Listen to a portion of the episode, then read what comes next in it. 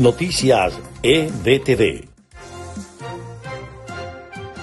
Estas son las noticias más importantes de Venezuela, Estados Unidos y el mundo a esta hora.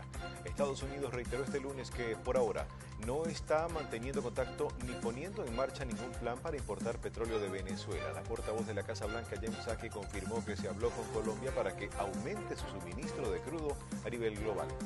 Estados Unidos está profundamente preocupado por la posición de China de alineación con Rusia frente a la guerra en Ucrania, dijo este lunes una funcionaria de la Casa Blanca después de una reunión de alto nivel en Roma.